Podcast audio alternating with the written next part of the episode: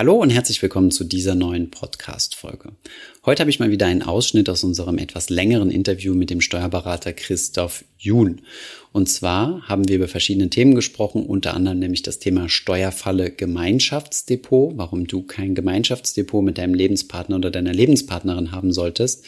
Dann haben wir über das Thema Erbschafts- und Schenkungssteuer gesprochen und ob es sinnvoller ist, eine Immobilie selbst als Privatperson zu kaufen oder doch über eine dir gehörende ähm, Kapitalgesellschaft, wie zum Beispiel eine GmbH. Viel Spaß bei dieser Folge.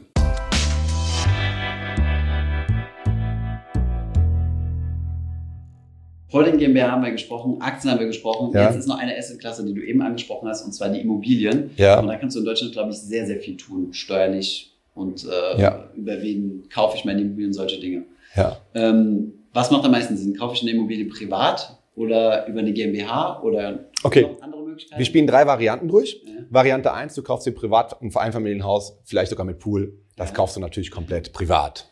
Warum? Ähm, weil wenn mein, also wenn es ein Einfamilienhaus, wo du mit deiner Familie drin wohnst, okay. weil wenn du es in die GmbH kaufst, musst du es an dich vermieten und dann musst du Miete an deine GmbH zahlen, die musst du dort versteuern auf privater Ebene kannst du aber nicht als Betriebsausgaben abziehen oder so, ist ja privat genutzt. Mhm. Und dann musst du irgendwo Steuern zahlen für dein eigenes Geld. Mhm, okay. Das macht keinen Sinn. Private Immobilien kaufst du immer privat mit deinem Pool und für deine Familie. Mhm. Ähm, das ist die erste Kategorie. Die zweite Kategorie sind normale Mehrfamilienhäuser. Ja. Bis zu einem gewissen Umfang kaufst du auch die privat mhm. und vermietest die. Weil das hat den Vorteil, dass du sie irgendwann steuerfrei verkaufen kannst. Das ist diese 10 Jahresregelung? Die 10 Jahresfrist. Du kannst Häuser, die du selbst nutzt, jederzeit verkaufen, wo du selber drin gewohnt hast. Ähm, da denken auch viele, muss ich auch zehn Jahre warten. Nein, für ein eigenes Einfamilienhaus kannst du jederzeit verkaufen, auch mit Gewinn. Also auch Vielleicht könnte das Gestaltungsmissbrauch sein, wenn du jede Woche woanders wohnst und zufällig Bauunternehmer bist, ist, okay. ist das nicht anerkannt, aber vom Grundsatz her auch eine Woche. Okay. Ja? Ähm, und wenn du es vermietest, nach zehn Jahren geht der steuerfreie Verkauf. Ja? Und ähm, musst aber dann auf die Mieteinnahmen deinen ganz normalen Steuersatz zahlen. Irgendwo zwischen 0 und 45 Prozent, wahrscheinlich bei 42 Prozent wieder. Ähm, und muss den. Warum diese 42 äh, verglichen ja, zu den 45? Genau, weil dein Steuersatz steigt bei Singles bis 55.000 Euro ja. und dann ist er bei 42 Prozent. Ja. Und ähm, danach bleibt er bei 42 Prozent bis zu einer Viertelmillion. Und dann kommt nochmal drei Millionen Reichensteuersatz. Und deswegen sage ich, 50.000 verdienen ganz viele im Anstellungsverhältnis. Und wenn dann noch was am Top kommt, 42 Prozent. Und bei einer Viertelmillion sind die ja viel weniger. Okay. Ja. Und bei Zusammenveranlagten ist nicht 55.000 maßgebend, sondern 110 und hinten nicht eine Viertelmillion, sondern 500.000 Euro. Achso, ja, okay. ja, von der Viertel aus, genau. Und ähm, deswegen rede ich immer über 25, über 42 Prozent, die du für die Mieteinnahmen dann, dann ansetzen musst. Und jetzt gibt es die dritte Variante. Du kaufst es mit der Immobilien GmbH. Also das ist eigentlich eine normale GmbH, die aber nur eins macht, Immobilien zu kaufen, um die zu vermieten. Die darf jetzt nicht noch ein Gewerbe haben oder Hausmeisterleistung oder irgendwas anderes erbringen. Die macht nur reine Immobilienverwaltung. Und die Mieteinnahmen dort sind dann auch nur mit 15 Prozent Körperschaftsteuer anzusetzen. Bei, bei der Gewerbesteuer, die eigentlich auch nochmal so 15 Prozent ist, kann ich eine Kürzung in Anspruch nehmen, weil es eine reine Immobilien GmbH ist. Das ist eine Besonderheit. Ja, und da habe ich eine effektive Belastung von 15%. Ähm, Prozent. Und ähm, ja, das ist halt super wenig an Steuern. Okay, aber diese 15%, Prozent, ach so, okay, verstehe. Das heißt, wenn ich vorhabe, diese Immobilie später zu verkaufen, kann man das so pauschal sagen? Ja. Dann mache ich es privat. Richtig. Und wenn ich mir einfach nur ein gigantisches Portfolio aufbauen will, mit ja. Mieteinnahmen als Cashflow ja. und die nie verkaufen, dann mache ich es über eine Immobilien GmbH. Genau so ist es. Genau so ist es. Und gibt noch einen weiteren Grund, warum die Immobilien GmbH sinnvoll wäre, ist, du willst etwas kaufen, was du dir eigentlich nicht leisten kannst. Du hast 500.000 Euro Eigenkapital und willst aber für 5 Millionen Euro eine große Halle kaufen. 90 Prozent Fremdkapital wird die Bank vielleicht sagen, nee, also das ist uns zu hoch, das Risiko. Ähm, wie schnell hast du denn deine Kredite von 90 Prozent Fremdkapital auf 60, 70, 80 Prozent getilgt? Weil dann ist die Bank risikofrei, weil für den Wert wird sie immer versteigert bekommen im. Zweifel. Die will halt von den 90 Prozent runter. Und wenn du dann sagst, ja, ich zahle bis zu 50 Prozent Steuern und so viel Zins- und Tilgungsleistung kann ich gar nicht zahlen, mhm. dass ich da schnell runterkomme, wird die das nicht finanzieren. Mhm. Wenn du aber statt 50 Prozent netto 85 Prozent netto hast für Zins und Tilgung, mhm. bist du viel schneller von dem Risiko runter und dann ist natürlich eine Bank auch gewillt, das besser zu finanzieren oder eher zu finanzieren. Ah ja, okay. Aber die Bank wird dann trotzdem noch mich privat haften für ja, den Kredit. Natürlich, okay. natürlich. Weil sonst wäre es jetzt so einfach, dann kannst du den Kredit ja einfach platzen lassen mit der GmbH, falls Wäre zu einfach, geht. genau. Nee. Okay. Also da auch meine Erfahrung, ähm, ab 10 Millionen Vermögen kann man mit den Banken raushandeln, also 10 Millionen Investitionsvolumen, dass sie dann aus der Haftung dich privat rauslassen. Mhm. Dass dann die Immobilien zählen. Aber dann machen die das auch nicht mit 90 Prozent, sondern so 65 bis 70 Prozent. Meine Erfahrung bei meinen Mandanten. Naja, ah okay. Aber Und macht es Sinn, alle Immobilien in eine GmbH zu packen oder einzelne Objekte in diverse? Jetzt können wir verschiedene Steuermodelle miteinander kombinieren. Also wir haben jetzt über die eine Immobilien GmbH gesprochen, ist eine schöne Sache. Aber wenn du jetzt, du hast ja irgendwo dein Geld her in der Größenordnung, wahrscheinlich bist du Unternehmer. Mhm. Wenn du jetzt noch eine Holding hast mit einer operativen GmbH, könntest du die Gewinne aus der operativen GmbH steuerbegünstigt in die Holding packen und unter der Holding dann eine Immobilien GmbH positionieren. Warum? Also warum brauchst du nochmal diese Schwester quasi? Ja, ähm, du könntest auch in der Holding machen. Ja. ich mache es lieber in einer separaten Immobilien GmbH ähm, und gebe das Geld dann in die Immobilien GmbH dann zahle ich darauf nur 15 Prozent und nutze jetzt den Vorteil, dass ich die Mutter GmbH, die Immobilien GmbH als Tochter, ja wieder fast steuerfrei verkaufen kann. Warum? Sorry, ich habe. Ja, weil dann die Mutter GmbH ah, eine komplette Tochter GmbH verkauft, also einen Anteilstausch hat, also einen Anteilsverkauf hat. Ja. Ähm, und wenn eine Mutter GmbH eine Tochter GmbH verkauft, muss ich nur 1,5 Prozent Steuern zahlen. Ja, ja, genau. Okay, das ist ja quasi das, wo wir vorher drüber gesprochen Richtig. haben. Richtig. Okay, ich habe das jetzt nur wieder schön in den neuen Mandel gepackt ja, ja, und so kann ich die Immobilie dann komplett steuerfrei verkaufen, wenn ich einen Käufer habe, der nicht die einzelne Immobilie haben will, sondern eine komplette GmbH kaufen will. Das Portfolio. Das Portfolio. Mhm. Und deswegen sollte man das jetzt irgendwie in verschiedene GmbHs, ab einer gewissen Größenordnung in verschiedene GmbHs aufsplitten. Zum Beispiel die einen, das sind die Münchner Objekte, das andere sind die Nürnberg. Ja.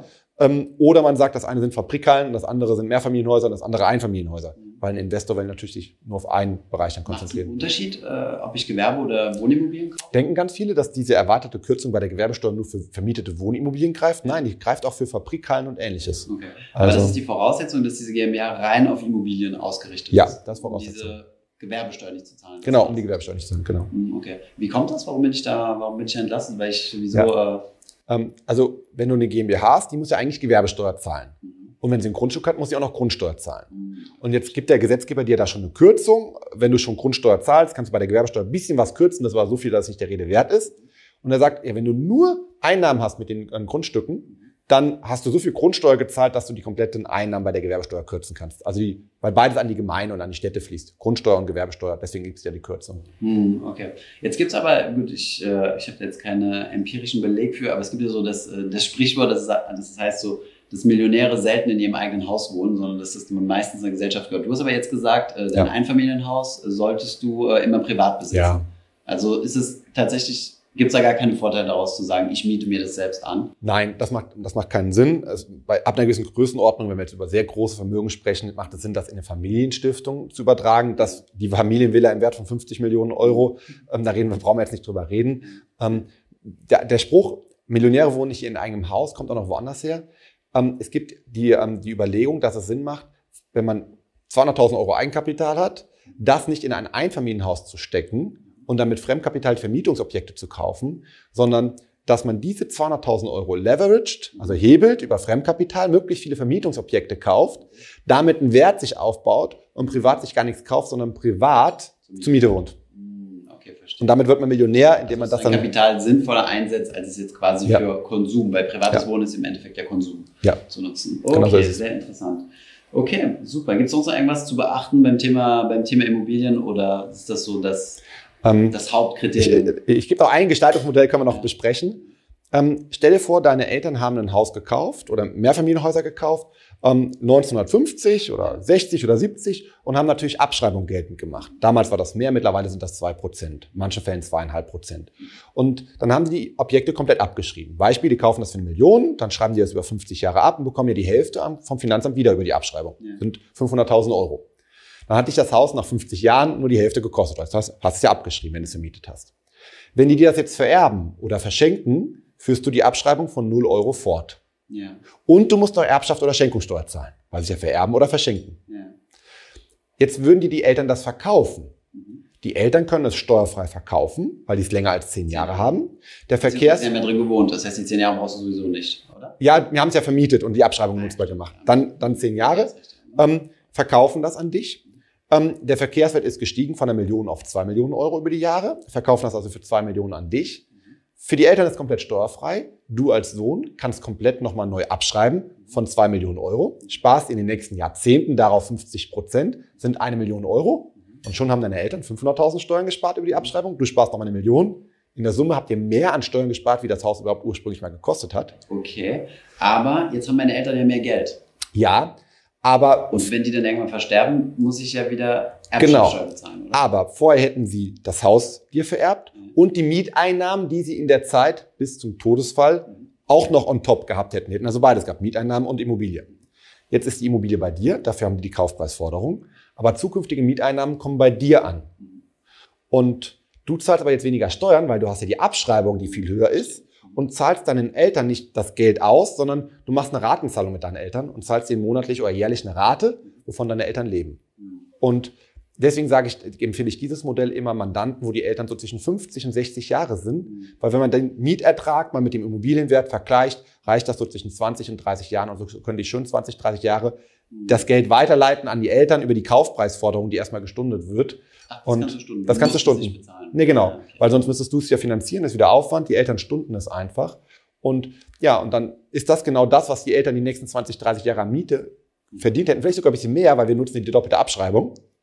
Das heißt, Das heißt, du hast direkt ersten Vorteil, der Sohn kann nochmal abschreiben. Ja. Zweiter, durch die Abschreibung hast du mehr Netto beim Sohn. Der Sohn leitet das Netto aber weiter über die Kaufpreisrückzahlung an die Eltern.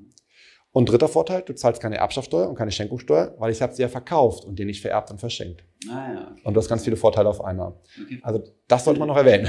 okay alles Ja. klar. Das wird aber schon fast so in, in, in dem Bereich Erbschaft, oder? Damit kannst du auch Erbschaftssteuer und Schenkungssteuer optimieren. Genau. Musst nur frühestmöglich anfangen. Also nicht, wenn der Schenkende oder ein Verkaufende 80 Jahre ist, sondern zwischen 50 und 60 Jahre ist das ein Ja. optimaler Zeitpunkt. Hm, Okay, perfekt. Mhm. Sprechen wir noch über das Thema Schenkung und Erb ähm, Schenkungssteuer und Erbschaftssteuer. Ja. Das ist ja auch so, eine, so ein Painpoint. Gerade wenn man mit ein bisschen älteren Leuten spricht, die ein Vermögen angesammelt haben, ist das ja, Ja. immer wieder so, was heißt, oh, der Staat nimmt mir alles weg. Ja. Ähm, was gibt es da für Möglichkeiten? Also wie, ja, wie kann ich verhindern, zu viel Erbschaft? Oder vielleicht erstmal vorab um die Basics. Was fällt denn überhaupt für eine Steuer an? Also wenn ich irgendjemandem was schenke oder wenn ich was erbe? Genau. Also ob ich dir was vererbe, im Todesfall, oder vorab was schenke, das ist die gleiche Steuer. Wir nennen das die Erbschaft- und Schenkungssteuer. So. Das sind die gleichen Freibeträge, die gleichen Steuersätze. Das wird auch zusammengerechnet. Wenn ich jetzt eine Sekunde vor meinem Tod dir was schenke und dann vererbe und dann bekommst du das Vermögen im Wege des Erbfalls, wird beides zusammengerechnet. Also Erbschaft und Schenkungssteuer ist das gleiche. Und da gibt es Freibeträge. Mhm. Also jeder kann jedem was schenken oder auch vererben, ohne dafür Erbschaft oder Schenkungssteuer zu zahlen. Und die Freibeträge sind unterschiedlich davon, wie entfernt ist der Verwandte. Genau. Und ähm, der engste Verwandte ist der Ehegatte, also Ehemann oder Ehefrau. Da haben wir 500.000 Euro Freibetrag. Also der Ehemann kann der Ehefrau und umgekehrt 500.000 Euro schenken. Schenken oder erben. Schenken oder erben. Und ähm, genau. Und ähm, wenn es jetzt die Kinder sind, kann ich, kann ich auf jedes Kind 400.000 Euro übertragen. Auf meine Enkelkinder 200.000. Okay. Und dann nimmt das sehr schnell sehr stark ab. Ähm, Geschwister 20.000 Euro. Das ist ein wahres, echtes Praxisproblem. Da denken viele nicht drüber nach, weil die das sehr eng sind in der Familie, aber es sind nur 20.000 Euro. Und das sind genauso viel wie fremde Dritte. Also ich kann dir als fremder Dritter, wir sind jetzt nicht verwandt, kann ich dir 20.000 Euro schenken. Schöner wäre es andersrum. Mhm. Ähm, aber da wird keine Schenkungssteuer für anfallen. Mhm. So. Und ähm, deswegen haben viele in Deutschland mit kein Problem mit dieser Schenkungssteuer oder Erbschaftssteuer, weil diese Freibeträge reichen. Ähm, aber es fängt dann mit einem Problem an, wenn es ungünstig verteilt ist. Also wenn das ganze Vermögen beim Vater ist und es gibt nur ein Kind und er vererbt und dann sind wir über 400.000 Euro. Wie könnte man das optimieren? Man könnte das Vermögen auf Vater und Mutter frühzeitig gleichmäßig verteilen, weil dann kann sowohl der Vater 400.000 übertragen, als auch die Mutter 400.000 Euro übertragen. Und wenn wir das jetzt mal mit realistischen Zahlen durchrechnen und gut strukturiert sind, Vater, Mutter und zwei Kinder statistisch gesehen, dann kann der Vater 400.000 und 400.000 übertragen und die Mutter auch nochmal 400 und 400. Und glaube ich 1,6 Millionen Euro ohne Erbschaft und Schenkungssteuer übertragen. Und diese Freibeträge habe ich alle zehn Jahre nochmal. Das heißt, in zehn Jahren kann ich nochmal 1,6 Millionen über diesen Weg übertragen. Und so kann ich relativ große Vermögen übertragen, wenn ich mit 50 Jahren anfange und das alle, alle 10,1 Jahre dann die Übertragung vornehme. Okay, Ja. alles klar. Und jetzt mal angenommen, wenn wir darüber hinausgehen, über diese Beträge, was Ja. dann? Was, wie, viel, wie viel muss ich dann jetzt? Das ist sehr unterschiedlich. Also bei Kindern fängt das bei 7% an, also ein sehr niedriger Satz, geht dann irgendwie bei höherem Vermögen auf sie- äh, 11%, auf 19%. Gibt es auch so eine Staffelung wie beim Einkommen? Gibt es hier eine Staffelung, genau. Nur bei der Einkommensteuer ist es eine Kurve und Ja. bei denen sind es wirklich Stufen. Treppen. Okay. Genau, Treppen. Und ähm, manchmal endet das bei 30, bei Familienmitgliedern bei 30 Prozent und bei fremden Dritten geht sogar hoch bis 50 Prozent Erbschaftssteuer und Schenkungssteuer. Okay, Also sehr viel. okay Ja. alles klar. Daher kennt man dann äh, diese Beispiele, dass man sich, äh, dass ältere Herren sich dann spät nochmal verheiraten oder so. Ja, genau, hat dann steuerliche Gründe, ja, Ja, unter Umständen, ja. verstehe. Und ähm, Das geht aber leider oft schief, diese Nachfolgeplanung. Mein, viele neigen dazu, ein Testament zu machen und reinzuschreiben, meine Frau oder mein Mann bekommt alles. Und das ähm, kann jetzt ein Problem führen. Ich vererbe alles an meine Frau, 500.000 Freibetrag. Und sagen wir mal, ich hätte 2 Millionen Euro, würde ich 1,5 Millionen versteuern müssen. Und meine Frau vererbt es dann auf zwei Kinder, 400 und 400 Freibetrag sind 800. Dann müsste ich nochmal auf 700.000 Euro ein zweites Mal Steuern zahlen. Hätte ich das geschickt gemacht, hätte ich 400.000, 400.000 frei und 500.000 frei und dann hätte ich gar nicht viel Steuern gezahlt. Hätte ich das mal zweimal schon mal vorab eine Schenkung gemacht und nach elf Jahren nochmal was vererbt oder verschenkt mhm. und dann wäre das komplett steuerfrei gewesen, die zwei Millionen Euro. Und das machen viele falsch mit diesem Testament auf Gegenseitigkeit. Ja. Jetzt gibt es auch noch einen, einen, Hinweis, äh, wie sieht es steuerlich aus? Wir hatten es eben im Vorgespräch mal kurz, ähm, wenn du ein Paar hast und im Thema Gemeinschaftsdepot, ja. Das, ist, das wird ja auch sehr kritisch betrachtet. Oder Konto, auch Girokonto ist dasselbe. Was ist oh. da so der Haken der Steuer? Also ich, ich glaube, gefühlt machen das 95 Prozent der, der, der Steuerpflichtigen falsch in Deutschland.